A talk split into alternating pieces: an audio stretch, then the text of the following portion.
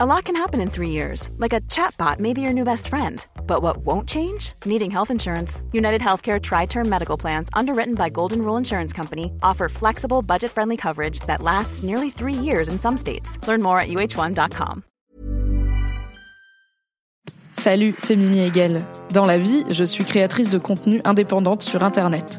Vous pouvez me retrouver sur Twitch, sur Instagram, sur Twitter et sur Patreon sous le même hâte, à savoir MYMYHGL.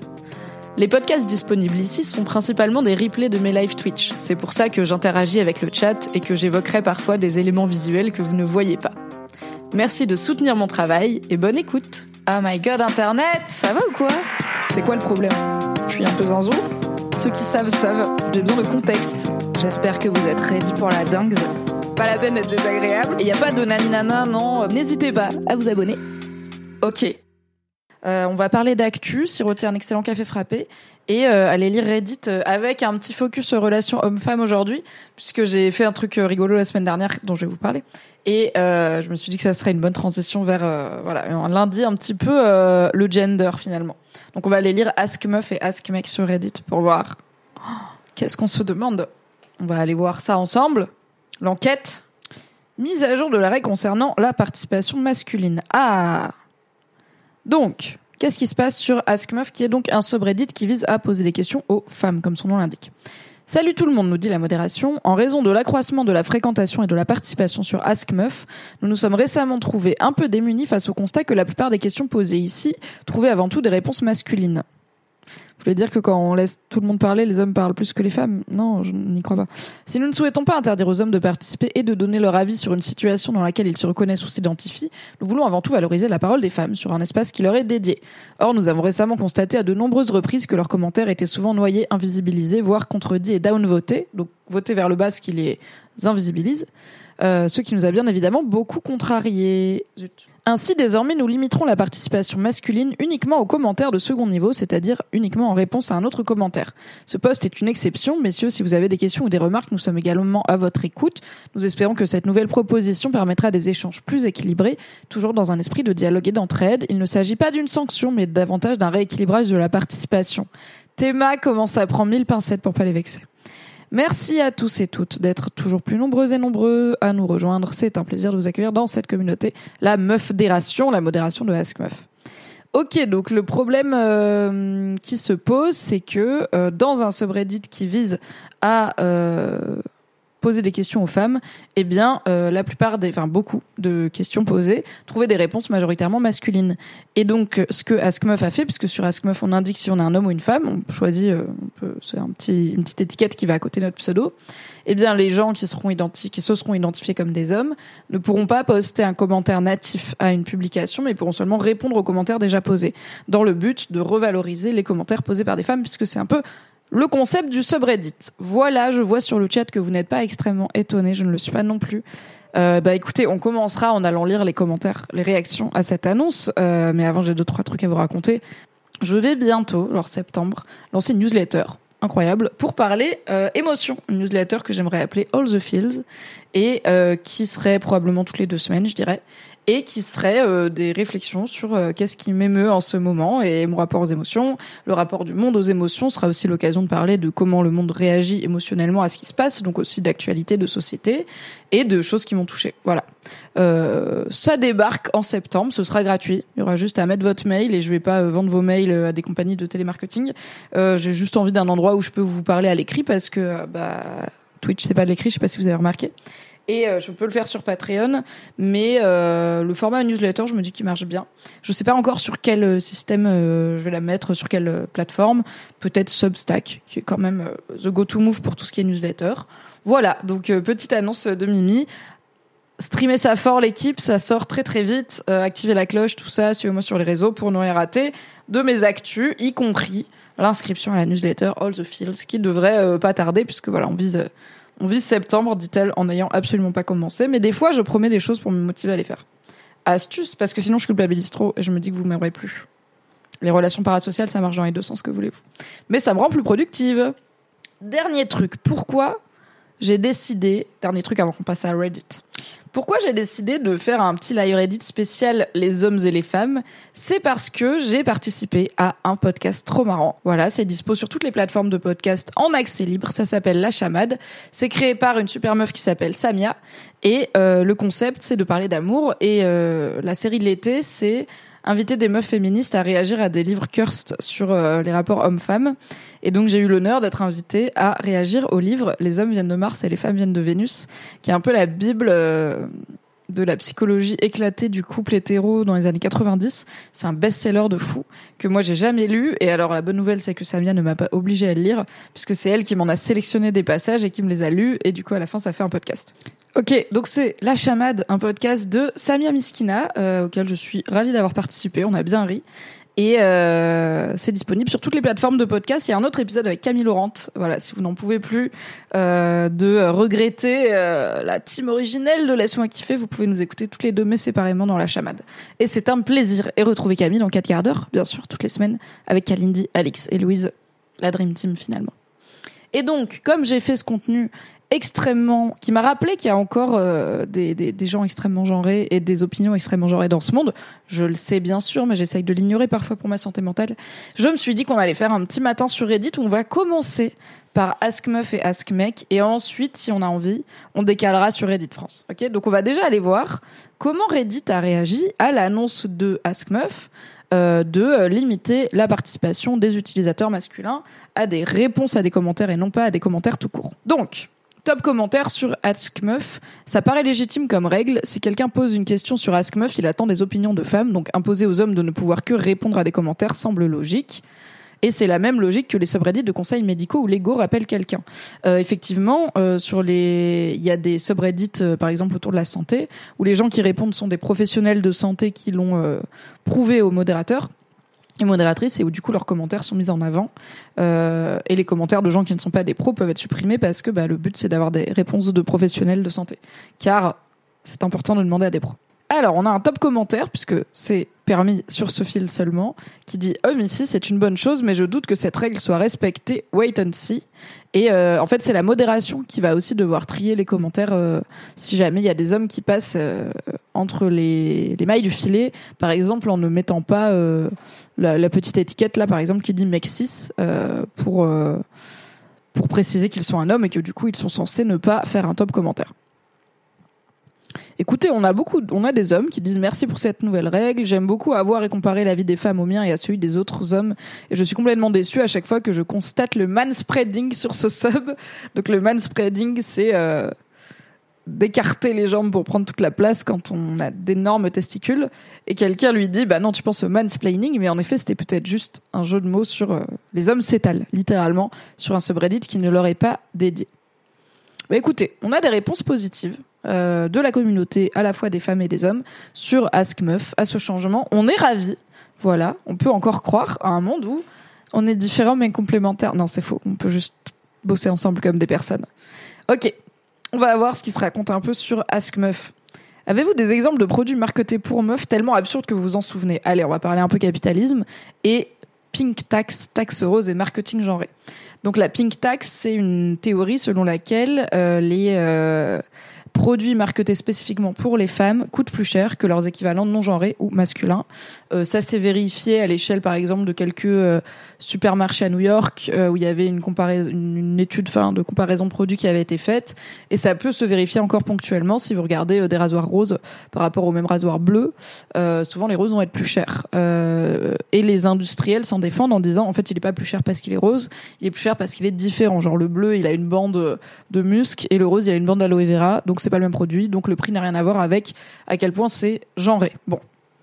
Ça doit dépendre des cas, mais il y a quand même, en tout cas, le marketing genré rend les choses plus chères et, euh, plusieurs euh, pistes ont été amenées pour essayer de comprendre la taxe rose, y compris une idée selon laquelle peut-être les femmes sont éduquées à acheter plus de qualité.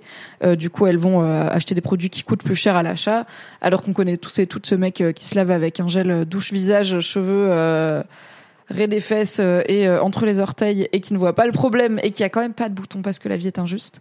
Donc voilà, il y a plusieurs euh, réflexions à ce sujet.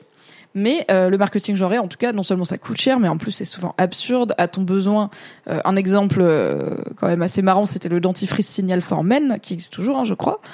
comme si les hommes avaient besoin d'un dentifrice dédié. On a de la lessive pour hommes, du, des, des, outils de bricolage pour elles. Enfin bref, il y a des cas où ça peut être intéressant. Par exemple, si on parle d'outils de bricolage, d'en faire de plus petits formats pour les gens qui ont des plus petites mains. Mais à ce moment-là, peut-être market-les pour les gens qui ont des plus petites mains et pas pour les gonzesses et c'est rose. Parce que je connais personnellement quelques hommes qui n'ont pas des grandes paluches. Moi, j'ai des mains minuscules en mode passe-partout du Fort Boyard et euh, qui seraient contents d'avoir un marteau euh, à leur taille, mais qui ne vont peut-être pas l'acheter parce qu'il est rose et vendu dans une boîte à paillettes avec marqué pour madame. Bref, le marketing, le marketing le plus absurde. c'est un mec qui dit J'ai récemment remarqué en faisant les courses des gels douche en forme de bidon d'essence. Ça m'a bien fait sourire et m'a fait me demander quel genre de trucs absurdes on pourrait avoir de votre côté. Alors, déjà, bon, il peut, il peut les trouver au supermarché aussi, hein, les trucs pour femmes, parce que les supermarchés ne sont pas encore euh, dans une ségrégation euh, genrée. Et donc, quelqu'un parle, je sais pas pourquoi ça pixelise un peu comme ça. Quelqu'un parle de ce genre de produit Suddenly ah ouais une euh, lotion pour corps qui s'appelle littéralement femelle quand c'est pour elle et homme quand c'est pour lui. Alors voilà, pro tip si vous voulez interagir avec des femmes, ne les appelez pas des femelles. Mais je suis pas sûre que ce soit un produit très mainstream. Après ouais, on dirait un peu une, lotion qui te rend meuf quoi. Pratique pour pas mal de personnes trans, ce serait plus simple il y a quelques années, ils avaient lancé une gamme de stabilo pour femmes avec toucher velours et déclinaison de couleurs violette et rose qui coûtaient deux fois plus cher que les normaux. Incroyable, incroyable. Est-ce que vous avez des exemples, des souvenirs, vous, de marketing genré euh, qui vous est resté en tête tellement c'était débile? On a un article de 20 minutes sur ces fameux stabilo. On va voir quand même, hein, est-ce que ça vaut vraiment ce prix euh, prohibitif? Un stabilo pour femmes qui fait tâche, bad buzz. Un surligneur aux courbes adoucies pour accompagner les femmes dans leur conquête. Mais on est où là? Mais on est où? Jusqu'à présent, le stabilo est un surligneur d'hommes dans un monde d'hommes. Je connais zéro homme qui possède des stabilos. Je connais 100% de femmes qui possèdent des stabilos parce que c'est les meufs qui se font chier à faire des plannings avec des couleurs et tout là. Évolution des mœurs et parité oblige, les femmes accèdent au pouvoir. Plutôt que de copier les hommes, elles affirment leurs différences et cultivent un style personnel. Tu sens la branlette en salle de réunion marketing là. Stabilo leur dédie un surligneur exclusif, néon, qui s'affranchit des codes masculins et revendique un style délibérément féminin. C'est une agence de presse qui est surpayée. Ces gens sont trop payés. Une silhouette est lancée, des courbes adoucies, touchées velours, un boss au féminin. Je n'en peux plus. Ah oui, bah on n'a plus les images. Pourquoi? Parce que ce sont des vieux tweets et maintenant Elon Musk possède Twitter. Donc les images sont cassées quand elles ont été postées avant 2014. Voilà, on est ravis. C'est dommage, hein Peut-être que le fait de remplir tous les articles de tweets était une erreur, peut-être, peut-être. On y pensera une autre fois. Ouais, le stabilo pour elle, je pense qu'on est pas mal dans un, certain niveau de conneries et la justification est quand même délicieuse. Crary, c'est pour accompagner les femmes dans leur conquête du monde qu'on leur vend un stabilo rose plus cher, wesh. Il y a le vendeur de Intersport qui m'a forcé la main 15 minutes à prendre des gants de CrossFit rose plutôt que des noirs qui étaient exactement les mêmes. Oui, ça c'est vraiment con. Après, elle dit pas que les roses étaient plus chères. On n'est pas forcément dans la pink tax. Mais il y a des gens qui ne peuvent pas imaginer qu'une femme ne souhaite pas un objet genré, quoi. Ou qu'un homme soit ok avec du rose. Alors là, c'est encore plus, euh, c'est encore plus louche, quoi. Ah oui, le mec qui avait inventé un stick pour coller les petites lèvres de la vulve pour retenir les règles. Ouais, là on est à un exemple de mansplaining euh, assez élevé. Euh, je me souviens, j'en ai fait un article sur Mademoiselle. Après voilà, on est aussi sur une personne zinzou quoi, je pense. Enfin, c'est pas c'est pas comme si son truc avait été commercialisé à grande échelle. Mais euh, par contre, on a appris. Attendez, on a appris ça récemment là que euh, jusqu'ici, jusqu'à là, les études scientifiques sur la capacité d'absorption des tampons n'étaient pas réalisées avec du sang, mais étaient réalisées avec de l'eau. Vous savez ce qui n'a pas la même texture que l'eau? Le sang. Vous savez ce qui ne contient pas que du sang? Les pertes menstruelles. Du coup, ça fait voilà depuis l'histoire de l'humanité qui teste les protections menstruelles avec pas le bon liquide et du coup, par exemple, quand ils disent absorbe jusqu'à 12 heures, c'est non mon gars, ça absorbe jusqu'à 12 heures d'eau, c'est pas pareil. On va lire cet article de BFM TV qui est paru il y a quelques jours, il y a trois jours, le 18 août 2023. Donc, BFM TV. Une étude scientifique teste pour la première fois des protections hygiéniques avec du sang et non de l'eau. La capacité d'absorption des tampons, serviettes et autres coupes menstruelles est généralement testée à l'aide d'eau ou de sérum physiologique, preuve du déficit de connaissances autour de la santé des femmes. Le sang menstruel n'est pas seulement tabou dans les publicités où il est souvent représenté par un liquide bleu. Jusqu'ici, les études scientifiques portaient sur les protections hygiéniques utilisaient de l'eau, du sérum physiologique ou des solutions salines pour tester les produits. C'est ce qu'affirme une étude menée par l'Oregon Health and Science University aux États-Unis et publiée dans la revue scientifique BMJ Sexual and Reproductive Health, qui affirme être la première à utiliser du sang humain lors de ses tests de produits, rapporte The Guardian. Cette étude met par conséquent en lumière un décalage entre la capacité d'absorption déclarée et la capacité d'absorption réelle de nombreux produits, la plupart déclarant avoir une capacité supérieure à celle constatée par les chercheurs. Et cela pourrait être dû à la manière dont les tests ont été réalisés. Le sérum physiologique ou l'eau n'a pas la même viscosité que les composés sanguins, explique Bethany Samuelson Banau, docteur en pharmacie et auteur principal de l'étude. En effet, le sang menstruel est plus visqueux et contient des cellules sanguines, des sécrétions et des tissus provenant de l'endomètre, autant d'éléments qui influencent son absorption. Pour la présente étude, l'équipe de scientifiques n'a pas directement utilisé de sang menstruel, mais un concentré de globules rouges, c'est-à-dire ce qui reste du sang une fois que le plasma et les plaquettes ont été enlevés. C'est au moins une approximation plus proche de la viscosité du sang menstruel que le sérum physiologique, affirme Bethany Samuelson Bano, reconnaissant toutefois des limites. De plus, aucune réglementation industrielle n'exige de tester la capacité de ces produits, sauf dans le cas des tampons en raison, du lien avec le syndrome de choc toxique. Toutefois, selon cette étude, ne pas avoir toutes les informations sur l'efficacité réelle des protections hygiéniques empêche de mesurer objectivement les menstruations et ainsi de détecter des règles anormalement abondantes qui peuvent constituer de véritables problèmes de santé. Les diagnostics de saignement menstruel abondant peuvent passer inaperçus parce que les médecins ne savent pas quelle quantité de sang est contenue dans les différents produits menstruels. Détaille Bethany Samuelson Bano. Bah oui, si tu vas voir ton docteur et que tu lui dis j'ai des règles très abondantes et qu'il te dit vous utilisez combien de serviettes? Et tu lui dis 8 et lui il pense qu'une serviette ça tient 12 heures alors qu'en fait non, elle te tient 4 heures parce qu'elle n'a pas été correctement testée, bah ton docteur il sait pas vraiment combien de sang tu perds.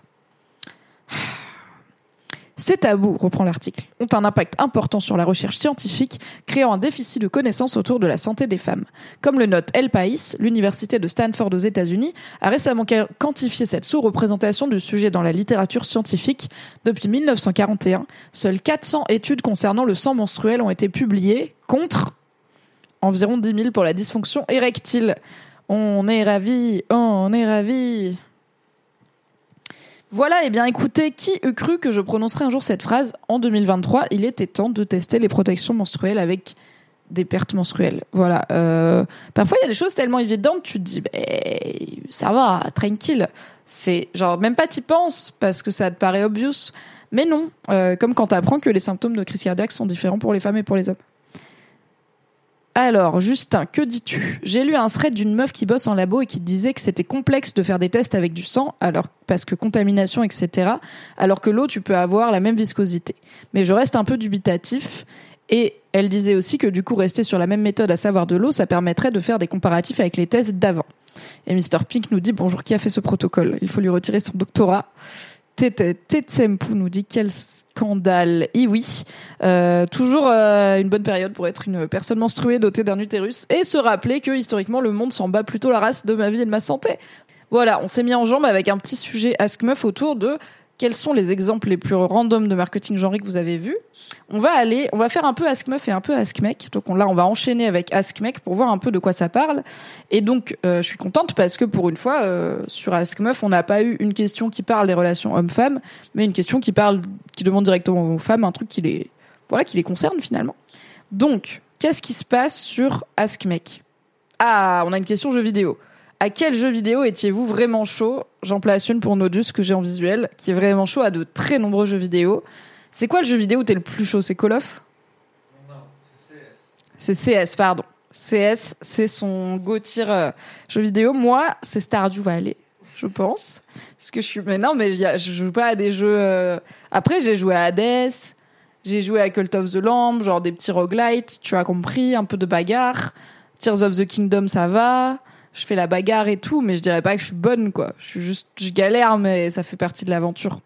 Ah, on a Gabdag qui dit CSGO la vie dans le chat. Mimi sur Team Fortress, mon rêve. Mais non, mais je peux, moi, je joue pas à ces jeux-là. Vous arrêtez pas de courir partout. Faut suivre, faut lancer des trucs. Après, vous êtes là, non, on a perdu la tourelle. Et moi, je suis là. Déjà dans Baldur's Gate c'est du tour par tour et des fois je suis un peu overwhelmed par ce qui se passe donc je peux pas faire ça. Un jour dans ma vie j'ai essayé de jouer à Overwatch, c'était une expérience de mort imminente. Je n'ai pas compris, je n'ai compris aucune parcelle d'action sur l'écran. J'étais vraiment en mode euh, euh, et après c'était fini je fais quoi? Bah ouais, Ezok, je suis pro player de Stardew Valley, il y a quoi? Peut-être je peux le speedrun hein. En vrai, CSGO est une horreur. Et après 16 325 heures passées dessus, j'ai définitivement arrêté depuis un an. Bravo pour ton badge. J'ai un peu l'impression d'être aux alcooliques anonymes. C'est bravo pour ton badge de un an d'arrêt. Bravo. Moi, j'ai pas arrêté Stardew Valley. Mais en ce moment, c'est balle dur. Ok. On a une question donc, Ask Mec, à quel jeu vidéo étiez-vous vraiment chaud Avec 200 réponses, tout le monde est content de montrer un peu son rank. Euh, la personne qui a posé la question dit dans mon cas c'était Call of Duty 4 Modern Warfare, le début de l'e-sport sur PS3. Puis quelques années après, j'ai découvert mon niveau sur FIFA et j'ai commencé à ratatiner des joueurs professionnels. Donc les Redditos de AskMec étaient chauds sur Counter-Strike à l'époque de la 1.5 et quelqu'un dit tellement j'avais un cybercafé juste devant le lycée, ça m'a coûté le bac à l'époque. Mon dieu que je suis vieux. Je suis très contente de pas être tombée dans Star du Valais ou autre jeu euh, bouffeur de vie euh, pendant mes examens et mon bac parce que euh, je ne peux pas résister à ce genre de choses. J'ai déjà regardé beaucoup trop de saisons de séries télé pendant que j'étais en train d'être censée réviser mes partiels. Si j'avais eu Star du Valais la MIF, ça aurait été le début de la fin. Je suis tombée sur Skyrim, c'était la fin de ma vie sociale pendant longtemps. À force. Justin dit, j'habitais au-dessus d'un cybercafé à 11 ans. Les LAN CS 1.5, c'était ma vie. Maintenant, je hais le jeu.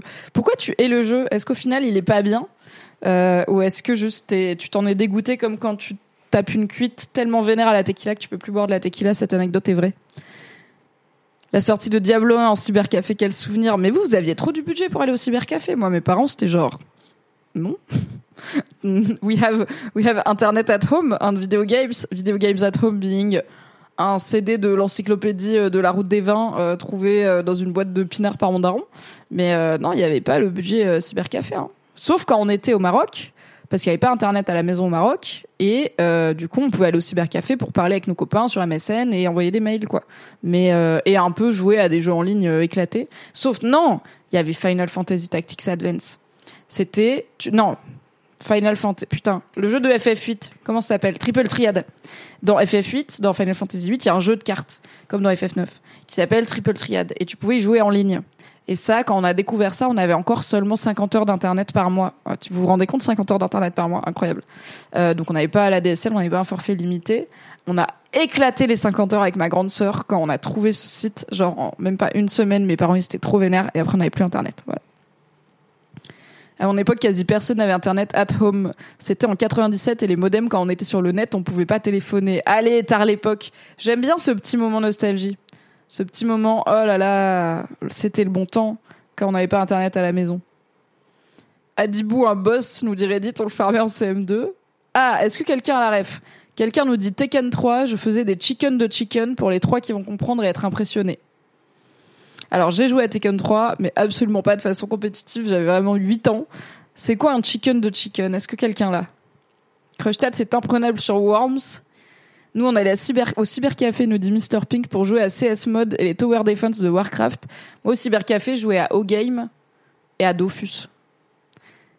Anne nous dit Je me suis acheté une console pour la première fois de ma vie cette semaine à 31 ans pour jouer à Hogwarts Legacy et je suis déjà en train de m'empêcher d'y jouer tout le temps. Bienvenue, Anne. Alors, si tu as acheté la Xbox, il faut prendre le Game Pass. Et c'est le Netflix des jeux. Et après, tous les mois, tu auras tellement de jeux gratuits, enfin, inclus dedans. Je suis désolée. Je suis en train, c'est vraiment, je suis le pire dealer. Mais il y a un nouveau monde qui s'offre à toi, là, et tu es pas prête. Tu vas sauter dedans, ça va être trop bien. Un soir, je suis restée aux urgences parce que le téléphone était bloqué par Internet. Après, ma mère a pris un portable 3310 t'es resté aux urgences parce que tu pouvais pas appeler chez toi parce que quelqu'un était. En fait, à l'époque, quand on utilisait Internet, on pouvait pas téléphoner et inversement. Minecraft, des nuits blanches légendaires pendant mes années de collège. Ah bah je sais que Nodus, euh, t'es quand même un peu un pro gamer de Minecraft aussi quoi. Il acquiesce. Il m'a montré un peu. On a fait une partie de Minecraft. Au bout d'un moment, j'étais là. Il y a trop de choses et pas assez d'histoires pour moi. Mais c'était quand même rigolo. Il y a des cochons cubes. J'avais enregistré au micro des sons pour chaque arme et mouvement sur Worms 2 Armageddon. Mais de quoi vous parlez? Pourquoi t'as enregistré au micro des sons pour des armes et mouvements du jeu, Olendel? I do not get it. Ah, Anne, t'as acheté la PS4 Pro. C'est pas grave, c'est pas grave, tu vas kiffer. Il y a plein d'exclus euh, PlayStation, donc euh, ça va être cool. Starfield, euh, non Starfield, c'est pas ma cam. Par contre, Sea of Stars, Eddie 2D, mais je connais Eddie 2D, c'est un copain de Nodus nous dit j'ai séché mon collège pour jouer à Battlefield Bad Company 2. J'ai failli pas avoir mon brevet et finalement j'ai eu une licence en game design, du coup tout va bien. Le cybercafé était littéralement à côté du collège. Désolé, mais vous aviez pas des parents stricts? Enfin, moi mes parents ils m'auraient juste éclaté. Mais j'ai vraiment l'impression d'être fucking Hermione Granger, mais je suis là. Mais vos parents ils vous grondaient pas quand vous séchiez les cours? Genre. Euh, vous arriviez vraiment à intercepter tous les mots, tous les carnets, l'école, le collège, il appelait pas et tout, parce que je dis pas que j'ai jamais séché les cours, je dis pas que je me suis jamais fait des boîtes parce que je séchais les cours, quoi. Je me faisais taper sur les doigts, j'y allais quand même. Mais enfin, j'essaye d'imaginer mes parents si j'avais vraiment séché la moitié de mon collège pour aller au cybercafé. Je pense qu'ils m'auraient, foutu à l'internat, tu vois. Ils m'auraient foutu en pensionnat en mode girl, go the fuck up, tu vois. Genre, qu'est-ce que tu veux qu'on fasse de ça? C'est pas possible. Voilà, c'était le moment jeu vidéo courtesy of Ask Mec. On va aller voir ce qui se passe d'autre sur Ask Meuf. On va faire un de chaque, un de chaque, un de chaque, un de chaque, et après on ira sur Ask France. Qu'est-ce que tu penses du streamer Cassandre? Euh, Je connais son travail parce qu'il était intervenu en tant qu'expert sur les sujets des masculinités. Sur euh, Mademoiselle, je l'avais sollicité pour deux ou trois articles, euh, notamment un article sur la journée de l'homme qui existe, qui est le 19 novembre et qui euh, est beaucoup moins connue que le 8 mars, la journée internationale euh, des droits des femmes. Et à chaque 8 mars, il y a des hommes pour dire ah, on n'a pas de journée de l'homme. Du coup, j'avais fait un article pour dire bah guess what, déjà il y en a une, donc n'hésitez pas à vous en, à vous en saisir. C'est le 19 novembre. Et euh, dans l'article, j'expliquais que c'est pas inintéressant d'avoir une journée de l'homme parce qu'il y a des vraies problématiques masculines à creuser, comme notamment la surreprésentation euh, des hommes dans les taux de suicide, qui sont donc les taux de suicide concernant les hommes sont environ 2,5 fois plus élevés que chez les femmes et représentent environ 3% des décès masculins pour 1% des décès féminins. Et comme vous le voyez, Cassandre, qui à l'époque était encore étudiant chercheur, je ne sais pas si il est toujours étudiant chercheur ou juste chercheur ou juste streamer, euh, était intervenu. Donc je le, connais par ce biais-là, euh, plus que par sa chaîne, car euh, je ne regarde pas, je ne regarde pas spécialement Twitch en vrai. donc voilà, pas d'autre avis à part qu'il a très gentiment apporté son éclairage de chercheur sur des contenus pas faciles sur Mademoiselle. Et merci à lui, du coup. Voilà. Ok, que nous dit Ask Meuf? Est-ce que vous avez des passions atypiques? Pourquoi je n'ai pas d'orgasme? Hmm, Est-ce qu'on parle de sexualité? Bah allez, on va parler de sexualité un peu. C'est lundi matin. La personne nous dit Hello, j'aimerais savoir s'il y a d'autres filles dans mon cas. Donc on est sur une femme qui parle. En gros, je n'arrive pas à avoir d'orgasme lors de rapports. Ce n'est arrivé qu'une seule fois avec mon partenaire actuel et c'était la seule et unique fois où j'ai eu un orgasme sans que j'en sois directement à l'origine. Pour info, j'ai eu quand même une relation assez longue, 6 ans, ainsi que deux trois relations sans lendemain. Et dans ma relation actuelle, il y a beaucoup plus d'efforts mis dans les préliminaires, ce qui peut expliquer que j'y sois arrivée une fois. Alors déjà, la personne dit pourquoi je n'ai pas d'orgasme? En vrai, voilà, elle, n'a pas d'orgasme lors de rapports sexuels. Elle a des des rapports, euh, des orgasmes personnels, voilà. Et elle nous dit, mais ça reste une exception, c'est compliqué pour moi car j'ai l'impression d'avoir un problème et pour mon partenaire qui a l'impression de ne pas me satisfaire, alors que ça ne m'empêche pas de prendre du plaisir, ce que je lui ai expliqué plusieurs fois. Suite à deux, donc la personne a mis à jour son post avec un edit en disant suite à de nombreux commentaires, voici quelques précisions. Je n'ai aucun problème à atteindre l'orgasme seul ni avec mon partenaire lorsque j'utilise des jouets ou ma main. D'ailleurs, c'est ce qu'on fait la plupart du temps. Donc elle a des orgasmes pendant les rapports en vrai. Je ne cherche pas à atteindre un orgasme via la pénétration, mais plutôt quand on se fait plaisir mutuellement avec la langue, les doigts, et c'est là que ça bloque. Ok. Je sais que ce n'est pas une fin en soi d'avoir un orgasme. Ça fait des années que je me suis faite à l'idée que je n'en aurais pas avec mes partenaires, et cela ne m'empêche absolument pas d'apprécier mes rapports sexuels. Merci à tous pour vos réponses. Alright. La top réponse, c'est donc a priori maintenant c'est des femmes hein, top, les top réponses. Euh, 10. En 5 ans avec mon copain, je ne réussis que deux ou trois fois à avoir un orgasme avec un cunilingus. Je prends énormément de plaisir avec lui sans que ce soit en préliminaire ou par pénétration, mais il n'y a que avec moi-même que j'arrive à jouir. Tout ça pour te dire que tu es loin d'être la seule. C'est intéressant parce que euh, moi j'ai vécu à ma petite échelle chez Mademoiselle une vraie, un vrai cycle de réflexion euh, autour de l'orgasme féminin qui a commencé avec euh, une levée du tabou, donc l'orgasme féminin qui était un sujet quand même très peu abordé. Il y a 15-20 ans, il n'y avait pas des vibromasseurs en vente à Carrefour et euh, des pubs pour le womanizer. Hein. C'était euh, vraiment le clitoris n'était pas un mot que je connaissais. Et rappelons que le clitoris est arrivé dans un manuel de SVT pour la première fois en en attention, vous allez être ravis de cette année 2017. Voilà. Donc autant dire que je n'ai pas été éduquée sur euh, mon propre plaisir et mon propre orgasme. Et donc j'ai vécu avec la montée de la nouvelle vague du féminisme la plus récente, donc je dirais dans les années 2010, fin des années 2000, début de, la décennie 2010, une euh, survalorisation de l'orgasme féminin, toute la démocratisation capitaliste aussi, hein, bien sûr, des produits et ressources dédiées à l'orgasme féminin, que ça soit euh, des sextoys, mais aussi des gels, des crèmes, euh, du porn spécialement pour les femmes, de l'audio érotique, des, du, de la littérature érotique aussi. Je pense que Fifty Shades of Grey, euh, sorti à 30 ans, n'a pas le même... Euh, peut-être pas le même succès parce qu'on est moins à l'aise avec le fait que les femmes se touchent et que les femmes jouissent. Ensuite, il y a eu un truc très surreprésentation du clitoris euh, partout euh, où euh, voilà il y avait des tags clito et tout. Puis on en est un peu revenu. Et il y a eu aussi une réflexion qui partait de il faut que les hommes qui relationnent avec des femmes sachent comment marche leur corps et comment les faire jouir et comment marche le clitoris et tout. Mais il faut pas non plus que ça devienne une course à l'orgasme à tout prix quoi. Et en fait il y a des gens dont des femmes qui ne vont pas atteindre l'orgasme par un rapport euh, hétéro-classique et c'est ok, on n'est pas non plus obligé d'en faire un objectif. Il y a des femmes qui s'en font un objectif, il y a des hommes qui s'en font un objectif que leurs partenaires jouissent euh, de toutes les manières possibles. Et en fait, des fois, il y a des gens qui vont juste arriver à jouir avec leurs propres euh, moyens et c'est ok. Et ça veut pas dire, comme dit la personne, qu'on peut pas avoir des relations sexuelles épanouissantes. et c'est pas que les femmes, puisque c'est, on en parle moins et c'est plus rare. Mais j'ai moi-même, je suis sortie pendant des années avec un mec qui ne qui n'avait pas d'orgasme euh, à part euh, par lui-même, euh, qui du coup il n'y avait pas d'orgasme et pas d'éjaculation, sauf quand il se masturbait lui-même, ce qui faisait assez peu. Du coup, nos rapports ne finissaient pas avec son orgasme puisqu'il n'arrivait pas. Laissez-moi vous dire qu'on a bien baisé. Voilà, on avait le temps et c'était pas un problème dans notre sexualité, mais ça m'a aussi amené vers des pratiques et, et un rythme différent, tout simplement parce que j'ai été comme tout le monde, un peu élevé dans l'idée qu'un rapport sexuel, ça s'arrête quand monsieur jouit. Et du coup, qu'est-ce qui se passe quand monsieur ne jouit pas? La suite au prochain épisode. Des longs épisodes, c'était vraiment un long grid. Euh, donc voilà, sur Reddit, il y a en tout cas une personne qui dit euh, bah écoute, euh, moi aussi, moi aussi, je ne jouis pas pendant un rapport et is ok, donc tu n'es pas seul, mais je peux me faire jouir pendant un rapport.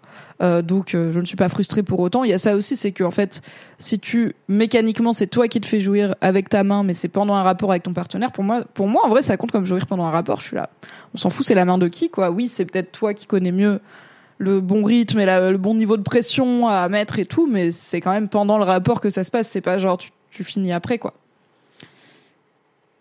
Quelqu'un dit c'est psychologique parce que avoir un orgasme c'est lâcher prise et c'est plus compliqué avec quelqu'un que seul. Ce à quoi la personne répond, en vrai pour moi c'est parce que j'arrive à jouir qu'avec un mouvement particulier. Moi-même je n'arrive pas du tout à me donner un orgasme autrement. Donc voilà, ça peut être psychologique, ça peut être un peu mécanique. Enfin la sexualité c'est les deux quoi. Donc euh... mais il n'y a pas forcément besoin. En fait au bout d'un moment si votre sexualité vous va, il n'y a pas forcément besoin de se prendre la tête avec un genre d'injonction à absolument jouir de telle et telle façon, à pouvoir avoir un orgasme dans telle et telle situation. Genre en vrai, tranquille quoi. Quelqu'un dit, quelqu'un répond à la personne qui poste. Je suis dans le même cas que toi, ça m'est extrêmement difficile d'avoir un orgasme avec un partenaire, même si je prends du plaisir. Les rares fois où ça m'arrive, c'est moi qui en, suis directement à l'origine, et encore ça prend du temps.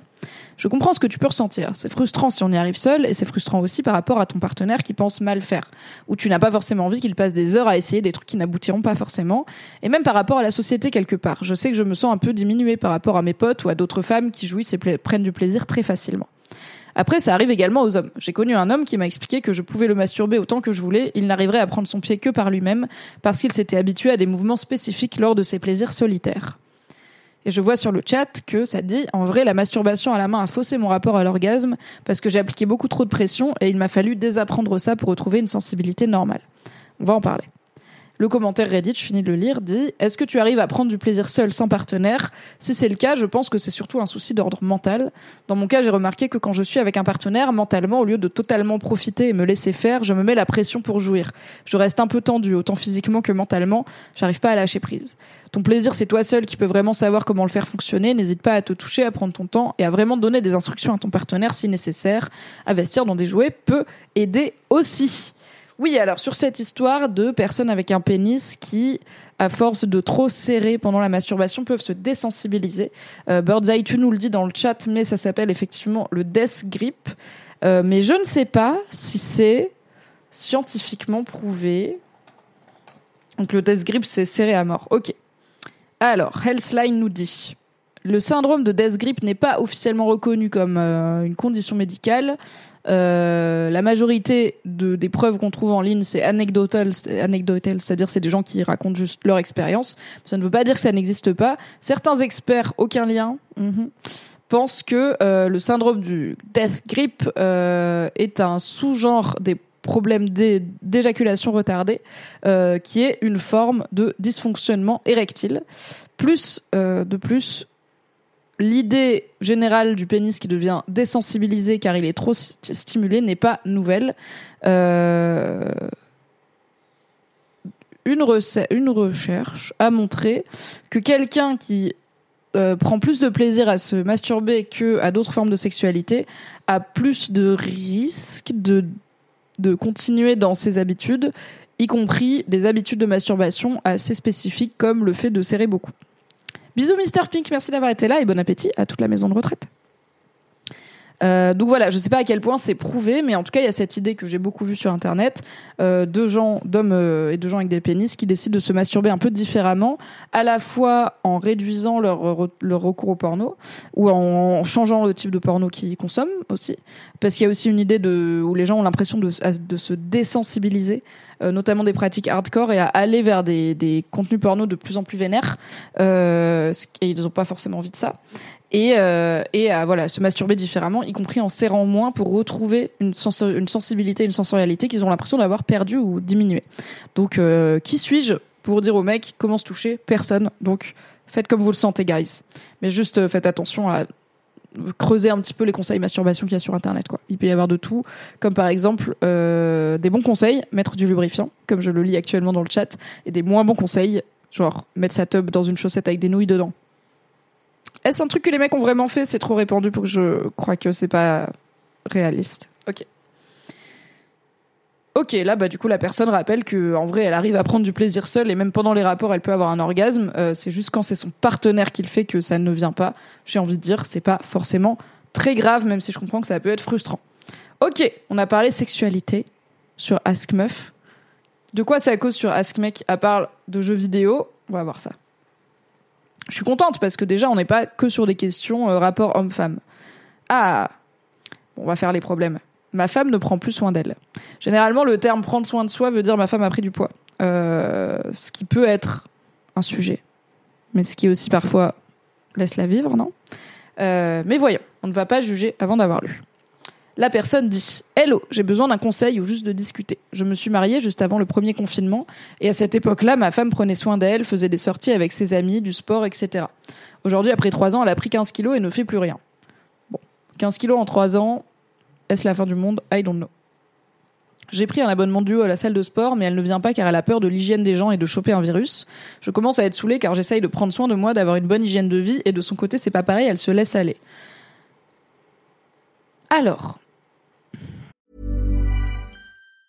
When you're ready to pop the question, the last thing you want to do is second guess the ring. At BlueNile.com, you can design a one-of-a-kind ring with the ease and convenience of shopping online. Choose your diamond and setting. When you find the one, you'll get it delivered right to your door. Go to Bluenile.com and use promo code LISTEN to get $50 off your purchase of $500 or more. That's code LISTEN at Bluenile.com for $50 off your purchase. Bluenile.com code LISTEN. Déjà, ouais, beau geste sur le poids, on me dit dans le chat. Écoutez, euh, prendre soin d'une femme qui ne prend pas soin d'elle, on sait ce que ça veut dire. Hein. Ça veut dire une femme euh, qui n'est pas mince et qui n'est pas bonne.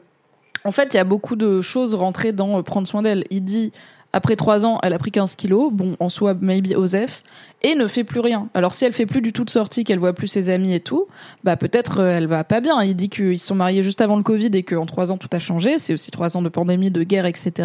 Il y a des gens qui ont eu des séquelles psychologiques lourdes et qui sont encore dedans. Euh, et qui ont une, une peur euh, où ça peut plonger, ah, ça peut avoir plongé en dépression, des choses comme ça. Lui, il dit j'ai pris un abonnement duo à la salle de sport. Bah déjà peut-être demande-lui avant de prendre un abonnement duo. On ne sait pas s'il y a eu discussion, mais elle ne vient pas car elle a peur de l'hygiène des gens et de choper un virus.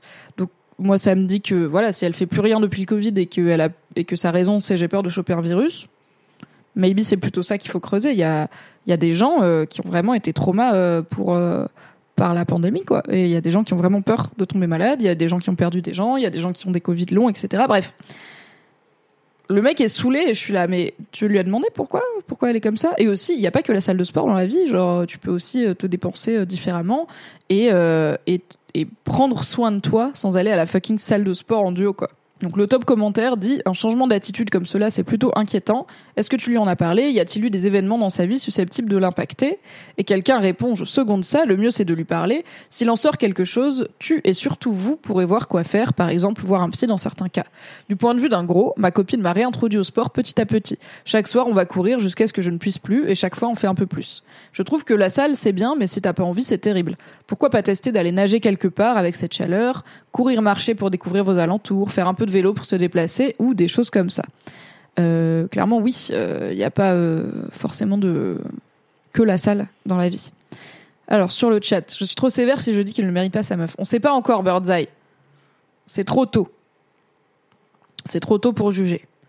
J'entends, elle fait plus rien par elle fait plus de sport. Oui, c'est peut-être ça qu'il veut dire. On va voir si ça veut dire qu'elle voit plus ses amis et tout. Peut-être qu'il a apporté des précisions. Le poids, en plus, nous rappelle Birdseye, c'est davantage l'alimentation que le sport, euh, tout à fait. Et euh, parfois, si la personne est stressée par l'état du monde, bah parfois on répond à l'anxiété en consommant plus de nourriture et plus de nourriture réconfortante. Et si bah, la personne est stressée par euh, sortir dehors parce que les virus et tout, bah, mathématiquement, effectivement, elle se dépense moins, y compris avec les petits trucs du quotidien de marcher jusqu'au supermarché, etc. Euh, mais euh, du coup, le problème n'est pas qu'elle a pris 15 kilos et qu'elle est donc moins baisable. Le problème, c'est euh, comment va ta femme, mec? Est-ce que ça va, ta femme? Tu lui as parlé Tu lui as demandé si ça va? Pas sûr.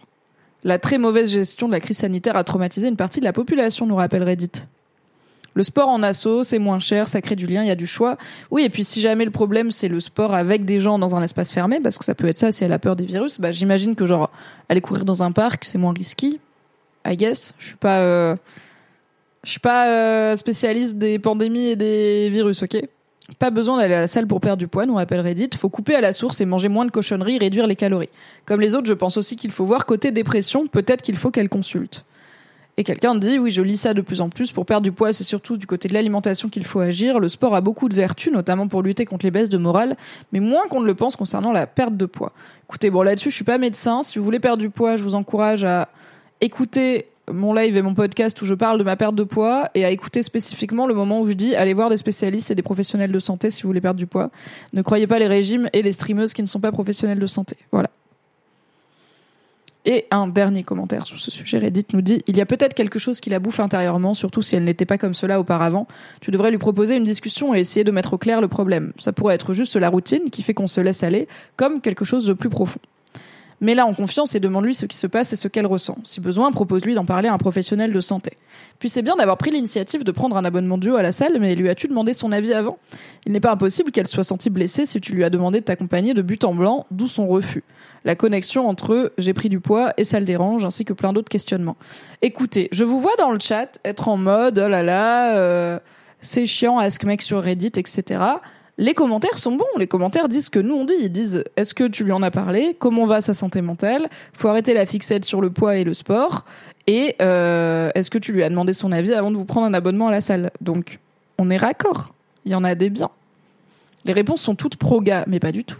Enfin, de quoi parlez-vous? Est-ce qu'on lit le même Est-ce qu'on lit les mêmes choses? Je vous les lis à voix haute quand même. Hein il faut voir du côté des pressions, il faut peut-être qu'elle consulte. Bah, c'est, peut-être pas dit avec énormément d'empathie, mais c'est exactement ce que j'ai dit en premier. C'est comment va la santé mentale de cette personne et est-ce qu'il n'y a pas un peu d'aide à trouver à ce niveau-là. Donc, quid? Ah, Choupi nous dit Depuis 7 ans, j'ai enchaîné les problèmes de santé jusqu'à rester alité 2 ans. Oh, du love Conclusion, de 50 kilos, je suis passée à 80. Mon mari me dit que je suis toujours magnifique et ça, ça n'a pas de prix. Eh bien, je pense que ton mari a raison. Ah, Justin dit je me demande pourquoi il a choisi Ask Mec pour poser sa question et pas Ask Meuf. Alors des fois, il y a des gens qui les posent dans deux, euh, dans deux subreddits, et euh, bah, ça peut être la logique de peut-être que des mecs ont déjà été confrontés à euh, ma femme se laisse aller, ne prend plus soin d'elle, et pourrait m'aiguiller là-dessus, et peut-être qu'il s'est douté que les femmes lui diraient principalement lâche-lui la grappe.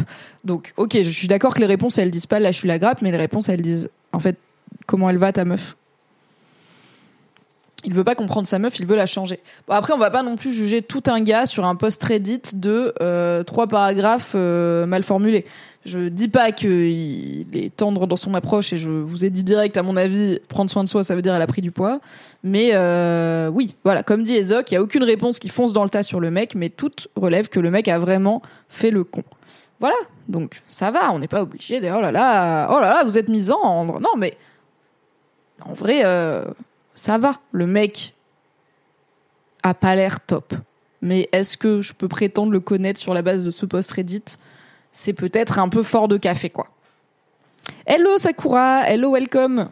Je te vois souvent ici, bienvenue. Ça me fait plaisir que ça te plaise ce qui se raconte. On retourne sur Ask Meuf. Je vais chercher un post avec un peu de commentaires. Bon, ça parle de ménopause, on a déjà parlé menstruation. On va peut-être pas double doser, c'est lundi pour tout le monde. Ah, Comment vous gérez cette vision de l'amour des relations? Écoutez, on vient de faire un post couple vu par les mecs, on va faire un post couple vu par les femmes. C'est une femme de 20 ans qui nous dit Hello à force de défiler sur Ask Mec et Ask Meuf, j'ai remarqué des points communs sur la vision de certains sur l'amour. Je vois souvent passer des messages de manière très calme qui passent normal ou peu rebondissent dessus sur le sujet de se lasser. Donc la personne parle de se lasser en amour, j'imagine. Je viens de passer la vingtaine et je me rends compte que beaucoup semblent avoir complètement intégré le fait qu'à un moment, notre partenaire nous fait chier. je ne parle pas de haut et de bas de couple, mais de réel désintérêt sexuel et relationnel. Beaucoup d'hommes semblent se lasser rapidement du physique de leur partenaire, même quand ils étaient de gros fans au début. L'utilisation de porno sert souvent de rafraîchissement pour voir d'autres femmes et non pour l'acte sexuel ou le kink. Pour mon exemple, je ne regarde pas de porno pour les corps, mais beaucoup plus pour l'esthétique ambiante, l'acte, etc. J'ai énormément de mal avec ça et j'avoue ressentir un dégoût grossissant dans ce genre de cas. Pourquoi un homme ne se contente pas de la femme qu'il a choisie Pourquoi dès que ça commence à faire un petit moment et que cette flamme baisse, il choisisse de vivre avec au lieu de la rallumer ou de se séparer Je suis consciente du fait que l'attirance pour les autres, surtout physique, ne s'arrête pas parce qu'on est en couple, mais de là à agir de cette façon et à être aussi ok avec le sujet. Est-ce que c'est le passage à l'âge adulte et donc les hommes que je fréquente ou que j'ai en exemple que je vois changer de mentalité? Peut-être que j'ai une vision plus romancée unique de l'amour quand on est jeune. Mais oui, j'ai l'impression de me prendre un sacré mur. Je pensais qu'il suffisait de bien choisir, mais le schéma a l'air de reproduire dans énormément de relations. Est-ce que ça vous arrive à vous aussi en tant que femme? Est-ce que c'est une fatalité? Et comment vous gérez ça en couple? De quoi tu parles, Crochtats Le collègue qui met des olives. What? Euh, Mets le lien dans le chat. Euh, ok. Donc en gros, on a une femme de 20 ans qui dit qu'elle a constaté que ça a l'air assez répandu et accepté, qu'au bout d'un moment en couple, on se lasse, euh, mais que euh, c'est surtout les hommes qui vont se lasser, notamment du physique de leur femme et euh, qui... Ah non, pardon, il y avait un bruit de travaux et j'ai cru que c'était un bruit d'insecte. J'étais là, oula, c'est un gros insecte, car c'est une meuleuse, de toute évidence. Euh, donc ils vont se lasser du physique de leur femme, ils vont se mettre à désirer d'autres gens, ou en tout cas à alimenter leur libido différemment, notamment par le porno. Euh, et la personne, euh, la, jeune femme qui poste, trouve ça plutôt dégoûtant et comprend pas pourquoi ils quittent pas leur femme s'ils la désirent plus. En gros, c'est ça. Donc déjà, elle part du principe que c'est très masculin comme comportement. Elle parle pas des femmes qui se lassent du, du, du, du corps et des relations sexuelles avec leurs compagnons et elle n'a pas l'air de s'inclure dans ça peut se lasser. Elle nous dit rien sur sa propre expérience, est-ce qu'elle a déjà été en couple, etc. Est-ce qu'elle a déjà été en couple un peu long? Et euh, est-ce que euh, elle a déjà vécu ce petit moment où voilà les, les papillons du début euh, s'arrêtent quoi? Ok Crushtat, j'irai voir. Donc le top. Alors déjà, qu'est-ce qu'on en pense? Qu'est-ce que vous en pensez vous dans le chat? Je pense que c'est en fait ça rentre dans mon truc de l'exclusivité c'est pas quelque chose avec lequel moi je suis en phase, c'est pour ça que je suis en relation libre. Et sans dire que tout le monde devrait être en relation libre, je sais pas du prosélytisme, je pense que l'exclusivité c'est compliqué pour plein de gens, en partie parce que bah oui on se lasse entre guillemets au bout d'un moment. En tout cas la nouveauté et euh, la diversité, bah ça permet aussi de réalimenter la libido et l'imaginaire sexuel. Et je suis pas sûre qu'on soit des mammifères monogames euh, et exclusifs de naissance. Je pense que les taux d'infidélité montrent que non.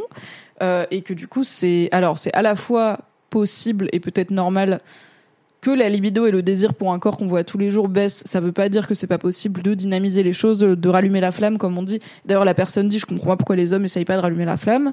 Bah, je suis d'accord. Pour le coup, il y a des choses qui peuvent être faites. Euh, les hommes, euh, historiquement, ne communiquent pas forcément beaucoup statistiquement sur leur sexualité, leurs fantasmes et leur bien-être sexuel parce qu'ils sont pas trop éduqués à y réfléchir non plus.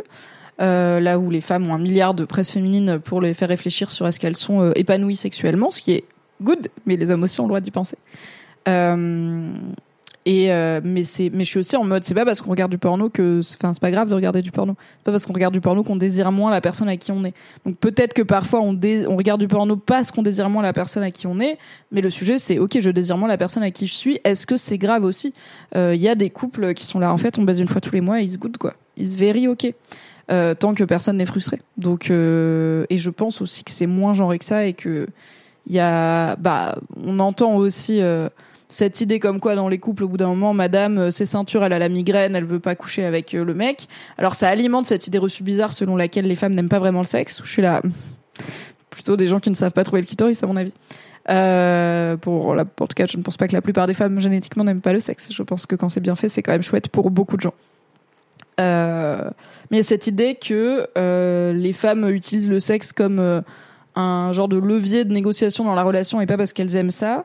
Mais en fait, il y a aussi ce truc de bah, peut-être que les femmes, elles aussi, qui l'ont cru, après quelques temps, quelques années avec la même personne, bah oui, voir son mec tout nu, ça a moins de force qu'au début où t'es là, putain, il est quand même ce corps-là, j'ai pas encore trop l'habitude de le voir, il est bien. Bah des fois, il faut se, se rappeler que hey, même si j'ai l'habitude de le voir, il est bien quand même.